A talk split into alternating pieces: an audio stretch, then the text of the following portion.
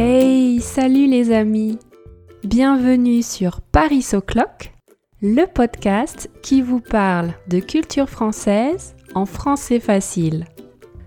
Moi, c'est Aurélie, je suis professeure de français à Paris et vous pouvez me retrouver sur mon site parisoclock.com ou sur mon compte Instagram. Je suis très heureuse de vous accueillir aujourd'hui pour un nouvel épisode de mon podcast.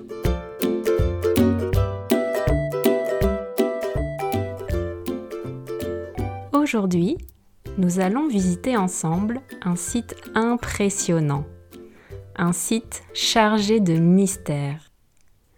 Nous allons faire un voyage à Karnak, une petite ville située au bord de l'océan Atlantique, dans le nord-ouest de la France, dans une magnifique région qui s'appelle la Bretagne. Plus particulièrement, nous allons découvrir le site archéologique de Karnak, qui est vraiment unique en France. Peut-être que vous aurez l'occasion de visiter ce site lors d'un prochain voyage en France. La particularité de ce site, c'est qu'il est composé de 3000 menhirs. Alors, qu'est-ce que c'est un menhir? Eh bien, un menhir, c'est un mot breton qui signifie pierre levée. En anglais, on dit standing stone. Les menhirs sont de longues pierres dressées vers le ciel, et certaines de ces pierres font plusieurs mètres de hauteur. Elles sont très grandes. Il y a un site très connu en Angleterre avec des menhirs. C'est le site de Stonehenge que vous connaissez peut-être. Menhir, c'est un mot important pour le podcast d'aujourd'hui, c'est standing stone en anglais. En fait, on a retrouvé des menhirs un peu partout sur la planète. En Afrique, en Chine, au Proche-Orient, en Amérique du Sud. Et en Europe, on trouve des menhirs sur toute la façade atlantique, du Portugal à la Scandinavie. Et en France, il y a des menhirs dans plusieurs régions. Mais le site de Karnak est l'un des sites les plus exceptionnels parce qu'il y a beaucoup de menhirs, des milliers de menhirs. Et en plus, ce qui est assez extraordinaire, c'est que ces menhirs sont alignés dans la même direction sur près de 3 km. On parle des alignements de Karnak parce que ces pierres sont alignées, elles sont placées les unes derrière les autres, elles forment des lignes. Imaginez un très grand espace vert avec des lignes et des lignes de menhirs sur des kilomètres et des kilomètres à côté de la mer. C'est vraiment bizarre, non? Je suis sûre que vous vous posez déjà beaucoup de questions sur ce site. Par exemple, qui a pu ériger ces menhirs? Comment? Quand? Pourquoi? Vous allez voir, il y a beaucoup d'hypothèses sur le site de Karnak. Et ces hypothèses sont parfois contradictoires. C'est une véritable énigme. Il y a un très grand mystère autour de ce site archéologique. Et de nombreuses questions restent aujourd'hui sans réponse. Avant de vous parler plus en détail des menhirs de Karnak, je voudrais vous donner un peu plus de contexte sur la région que nous allons visiter aujourd'hui. Comme je vous l'ai dit en introduction, le site de Karnak se trouve en Bretagne, une région du nord-ouest de la France. La Bretagne est vraiment une de mes régions préférées en France pour la beauté de ses paysages. Mais c'est aussi une région très intéressante pour son patrimoine culturel. La Bretagne est en effet une terre de légende.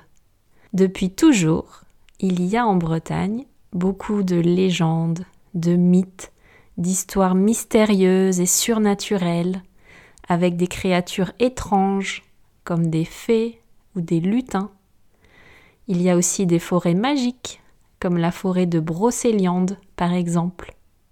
Cette forêt est associée aux légendes arthuriennes, c'est-à-dire aux légendes qui racontent les histoires du roi Arthur, des chevaliers de la table ronde, de Merlin l'enchanteur et de la fée Viviane. C'est aussi dans cette forêt que se trouverait une fontaine magique, la fontaine de Jouvence.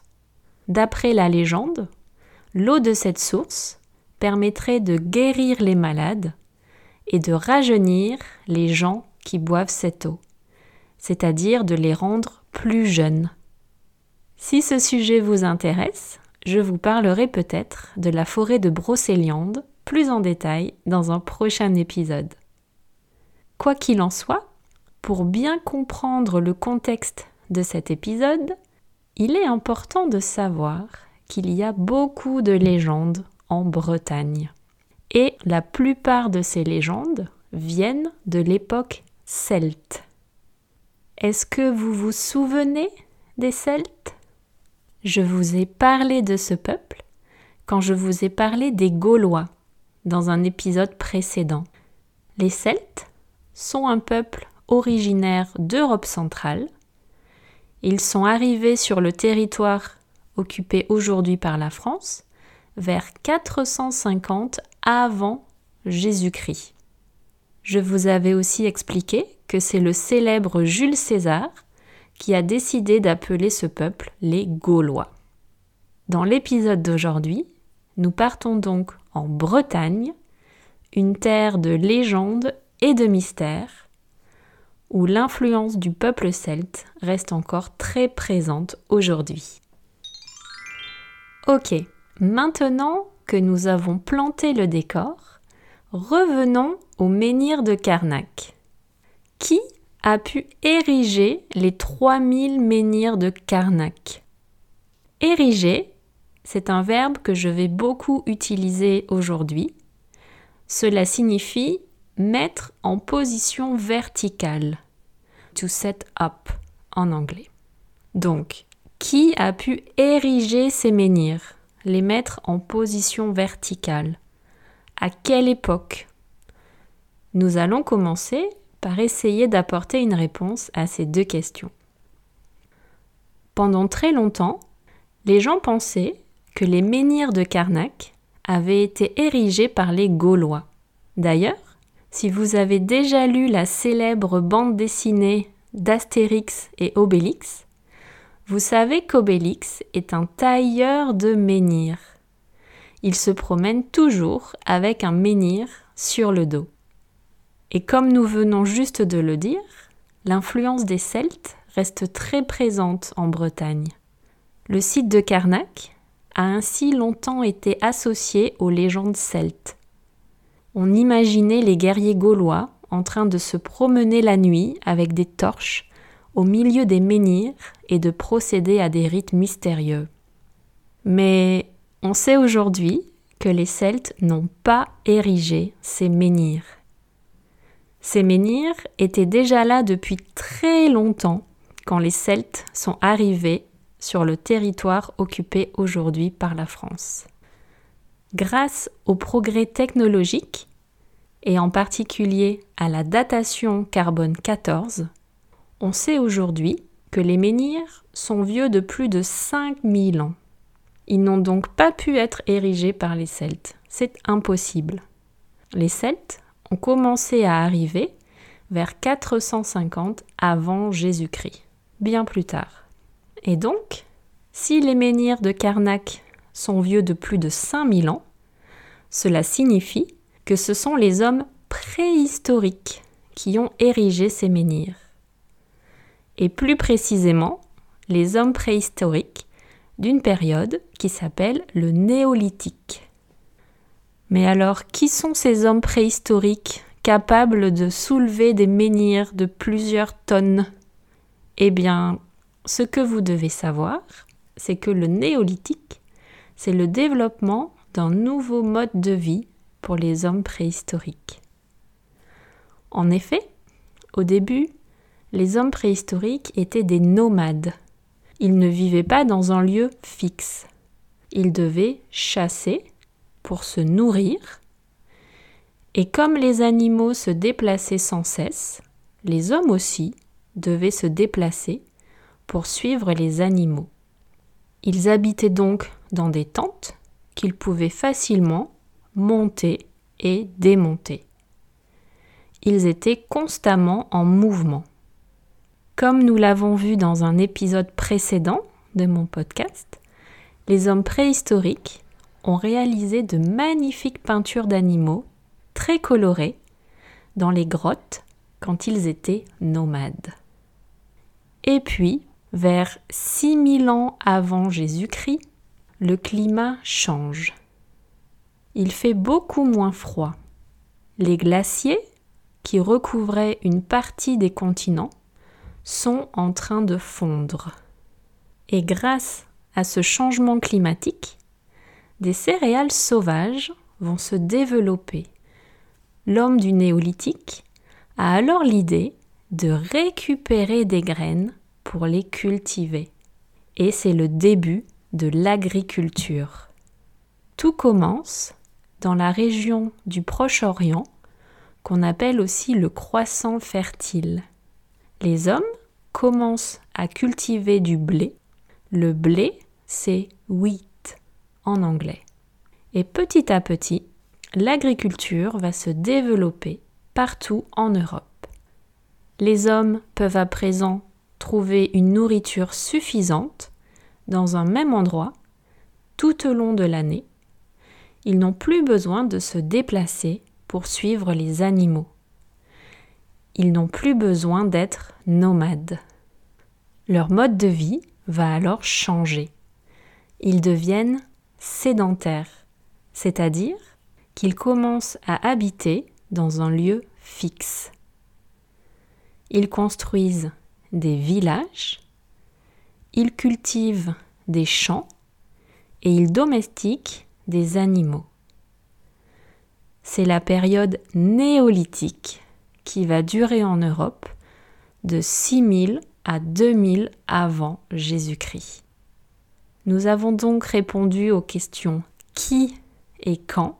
Ce sont les hommes préhistoriques qui ont érigé les menhirs de Karnak à l'époque néolithique, vers 5000 avant Jésus-Christ.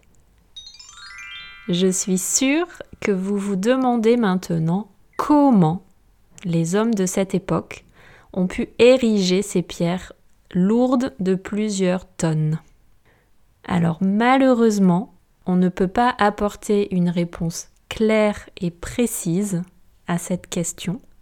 Il faut essayer d'imaginer comment les hommes ont pu faire. C'est ce qu'on appelle l'archéologie expérimentale. Les scientifiques essaient de se mettre à la place des hommes du néolithique. Ils se mettent dans les mêmes conditions que ces hommes, c'est-à-dire avec les mêmes outils et les mêmes connaissances, et ils essaient de déplacer des énormes blocs de pierre.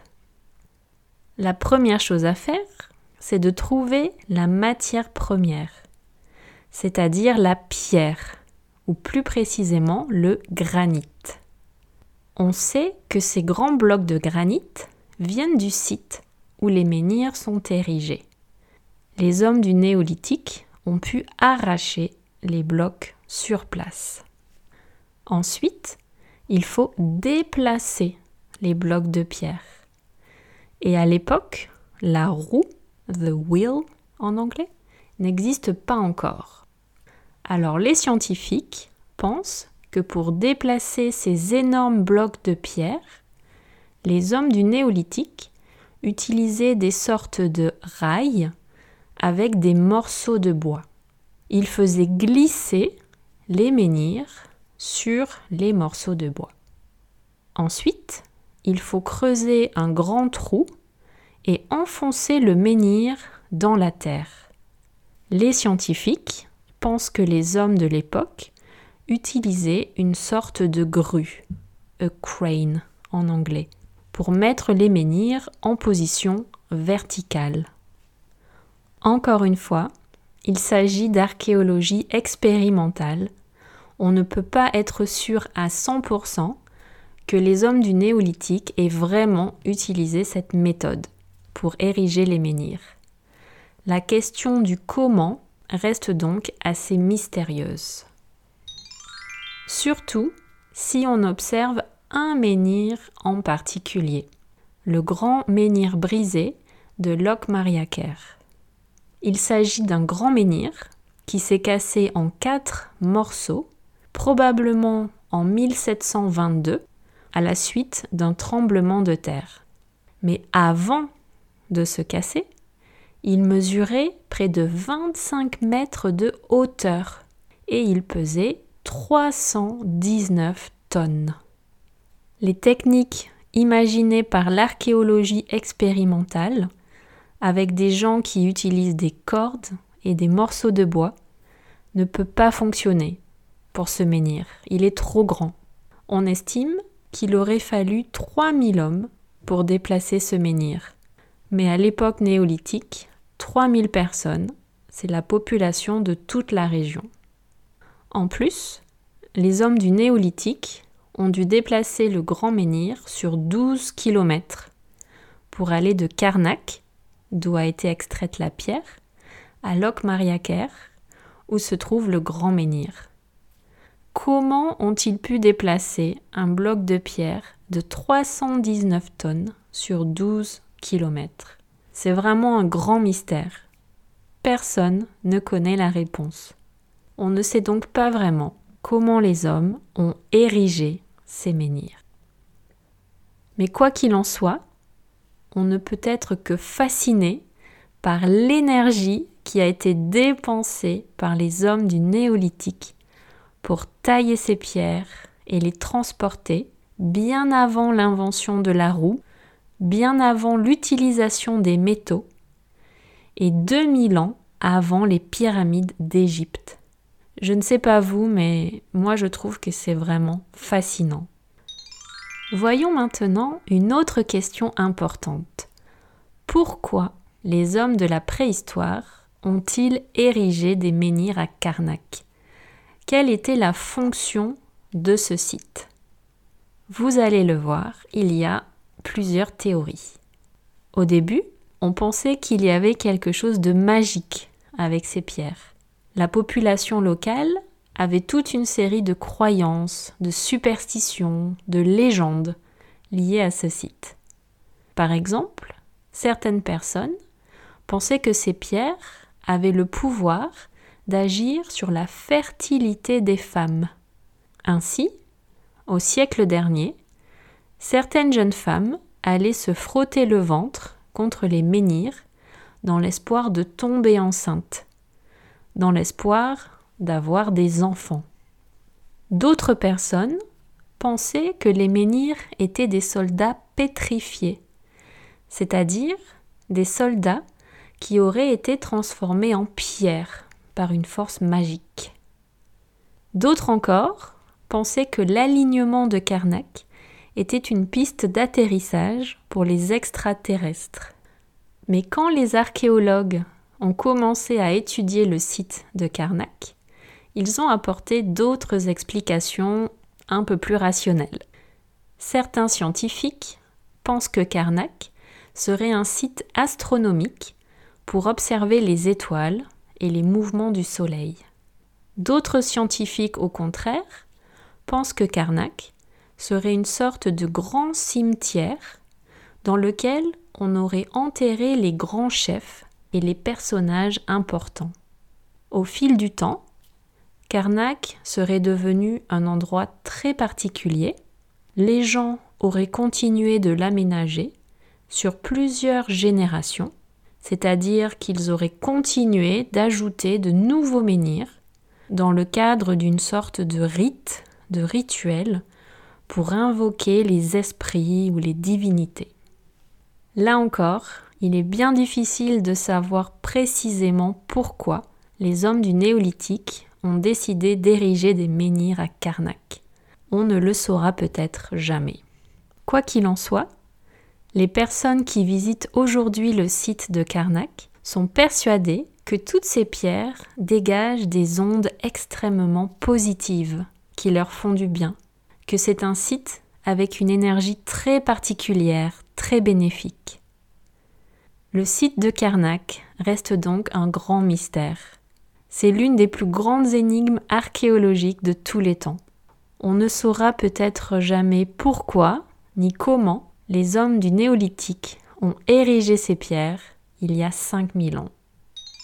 Si vous souhaitez visiter le site archéologique de Karnak lors d'un prochain voyage en France, vous pourrez prendre un train depuis Paris par exemple jusqu'à une petite ville qui s'appelle Auray. Là-bas, vous pourrez prendre un bus pour aller jusqu'à Karnak. Si vous vous promenez dans le petit village de Karnak, vous verrez qu'il y a des menhirs partout là-bas, même dans le jardin des habitants. D'ailleurs, le petit village de Karnak est très joli et très agréable à visiter. Vous pourrez aussi aller vous promener au bord de la mer. Les habitants de Karnak racontent souvent que quand ils étaient petits, ils pouvaient jouer en toute liberté autour des menhirs. Ils pouvaient monter sur les menhirs, ce qui est totalement interdit aujourd'hui. Ils jouaient à cache-cache dans les menhirs. Mais c'était aussi un lieu qui faisait peur aux enfants. Leurs grands-parents leur disaient de ne pas se promener tard la nuit sur le site mégalithique parce qu'ils pouvaient croiser les corrigans, c'est-à-dire des petits lutins des légendes bretonnes qui étaient très farceurs mais qui pouvaient être aussi assez cruels. Voilà, j'espère vous avoir donné envie de découvrir le site de Carnac un jour lors d'un prochain voyage en France. Si vous êtes curieux, si vous avez envie de voir à quoi ressemble ce site mystérieux, vous retrouverez sur mon site quelques liens vers des vidéos qui peuvent vous donner une idée du site de Carnac et de ses alignements de menhirs sur des kilomètres et des kilomètres. Voilà les amis, c'est tout pour aujourd'hui. J'espère que vous avez aimé cet épisode.